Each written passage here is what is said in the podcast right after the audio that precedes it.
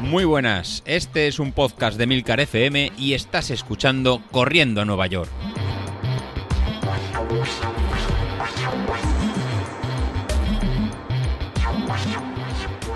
Hola a todos, muy buenos días y bienvenidos de nuevo al podcast de los viernes, vuestro episodio favorito de la semana, a pesar de que lo escuchemos los viernes cuando estamos en las series de Zona 5. Pero bueno, eso es lo de menos, a que se hace más llevadero con este podcast. Antes que nada, quería hacer un comentario sobre lo que dijo David el otro día, de, bueno, que se había cogido una pantaloneta corta, hacía 3 grados y al final pensó que no era buena idea salir a correr en pantalón corto. Y a mí me pasa, me pasa lo contrario. Yo siempre que puedo salgo en pantalón corto, excepto cuando estamos bajo cero. Cuando estamos bajo cero ya me lo pienso un poco más y me suelo poner algo un poco más, un poco más largo. Y tampoco me pongo ningunos leggings de estos o mallas o como se llamen, eh, súper apretados de invierno con forro polar. No, no hace falta. O sea, yo yo creo que en cuanto empezamos a correr, enseguida se nos pasa el frío. Es verdad que cuando bajas a la calle y, bueno, antes de empezar, que estás poniendo el reloj y tal, y dices, joder, pues hace un poco de frío. Pero es verdad que, que luego al minuto se te ha pasado por completo, a no ser que haga un poco de aire o algo así que te siga dando en las piernas. Yo no tengo frío, yo salgo a correr todo el año con pantalón corto. Arriba me pongo una camiseta de manga larga, no necesariamente una camiseta técnica de estas de invierno, sino la que tenemos, por ejemplo, de corriendo a Nueva York cualquier otra camiseta de manga larga de estas más de carreras que nos van regalando por las carreras.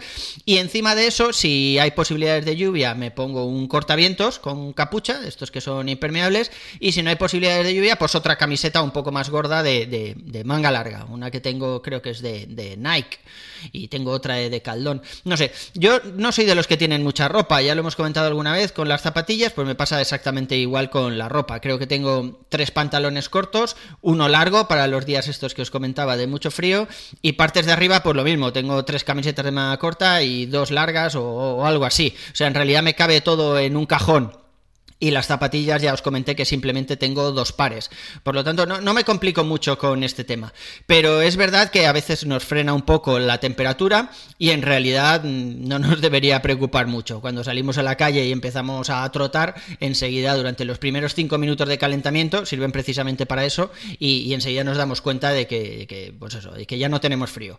Yo creo que es mejor pasar un poco de fresquito los primeros cinco minutos hasta que el cuerpo ya calienta y tal, que al contrario, o sea, ir bien los primeros 5 minutos, pero luego cuando llevamos rodando pues igual 20 minutos o 25 minutos ya empezamos a, sudar y hay veces que sudar demasiado es mucho más molesto que los primeros 5 minutos iniciales con frío. Así que por mi parte, ya os digo, pantalón corto todo el año, excepto los días que hace temperaturas bajo cero. Por otro lado, sigo arrastrando el cansancio que os comentaba los últimos días, pero creo que es debido a que grabo este podcast los jueves. Entonces, claro, eh, es normal. Creo que cuando grabo el jueves, que, normalmente lo grabo, pues eso, por la tarde o a mediodía o algo así, pues ya llevamos toda la semana. De hecho, ahora que estamos en semana de carga, ya hemos metido incluso un entrenamiento de series que fue el martes que, bueno, eran las series estas en zona 5, que no eran cuesta, era en llano, y la verdad es que se me hicieron más cómodas que en cuesta. Pensaba que iba a ser mucho más complicado llegar a la zona, por eso de estar en llano y que iba a sufrir más. Oye, y al contrario, ¿eh? estuve en zona todo, todo el rato y, y mucho más sencillas. Ya veremos las del viernes que prometen ser divertidas también cuando estéis escuchando este podcast seguramente o ya las habréis hecho o os estaréis esperando, pero ya no será sorpresa lo que nos guarda José Luis al respecto. También quería comentar sobre la polémica que ha habido estos días respecto a lo de si desayunar o no desayunar. Yo os lo comenté en el canal de Telegram, salgo siempre sin desayunar, porque claro, a las 6 de la mañana no voy a poner a hacer un café dos horas antes de empezar a trotar y tal, ¿no? Sería ya madrugar un poco, vale la pena no acostarme. Pero incluso los días esos que hemos tenido carreras, eh, la media maratón, el 10K, la San Silvestre, yo siempre salgo sin desayunar. Es verdad que en la media maratón, por ejemplo, cogí un par de geles, que creo que es efecto placebo porque yo no me noto nada, o igual es eso lo que tengo que notar, que me tomo el gel y no, no noto ningún bajón de energía, no sé, pero simplemente cogí un par de geles y un poquito de agua. Pero en el resto de carreras nada, o sea, yo creo que en un 5K no es necesario beber agua, a no ser que haga mucho calor, una temperatura muy alta, y en un 10K, pues sí que es verdad que en los 10K oficiales, en las carreras oficiales, oficiales tienes ahí un par de, habituallamientos, normalmente en el 5 tienes uno y otro ya tirando al final, pero ya os digo, o sea, estos días que estamos así corriendo en solitario, yo ni siquiera he bebido agua en ese momento. Y a mí me viene mejor salir en ayunas.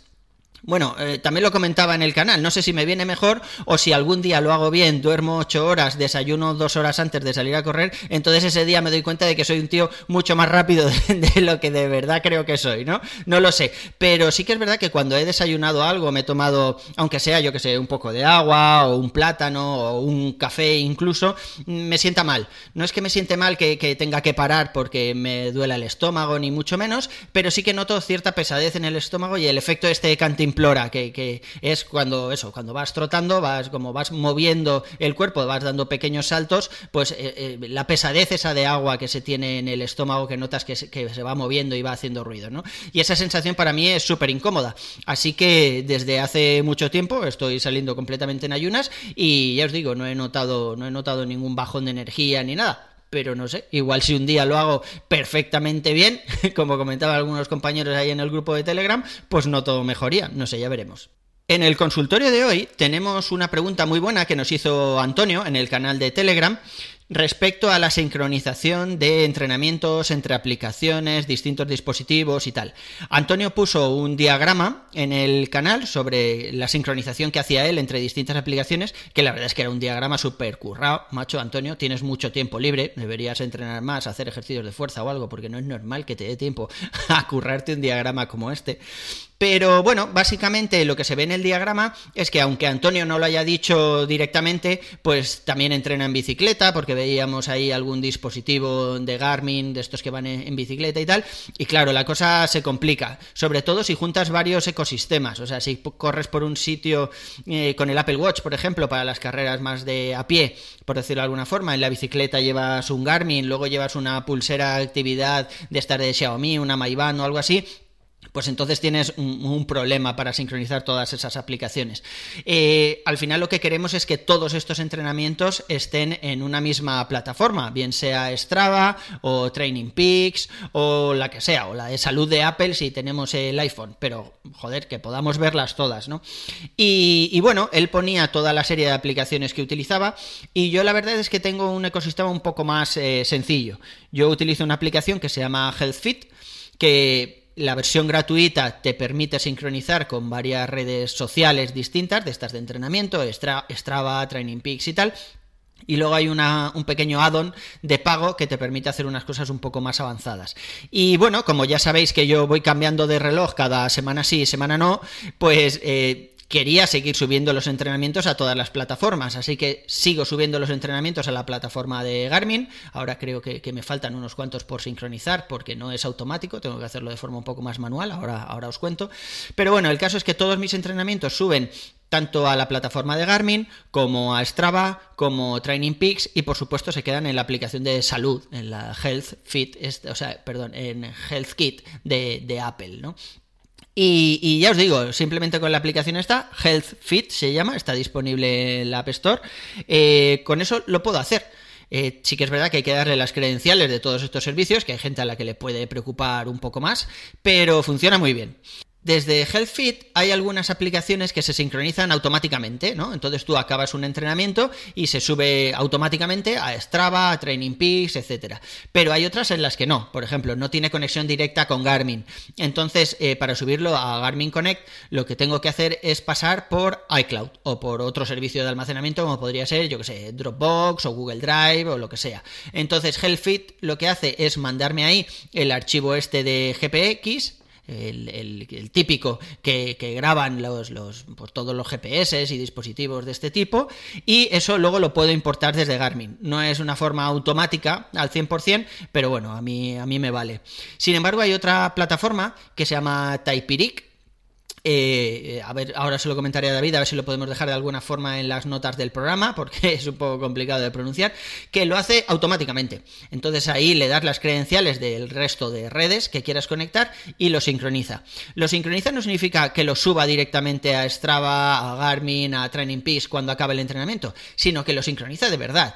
Es decir, si nosotros hacemos un entrenamiento y lo subimos directamente a Garmin, por ejemplo, desde el dispositivo este de la bicicleta, pues eh, se va a dar cuenta cuenta va a coger ese entrenamiento y lo va a sincronizar en las otras plataformas.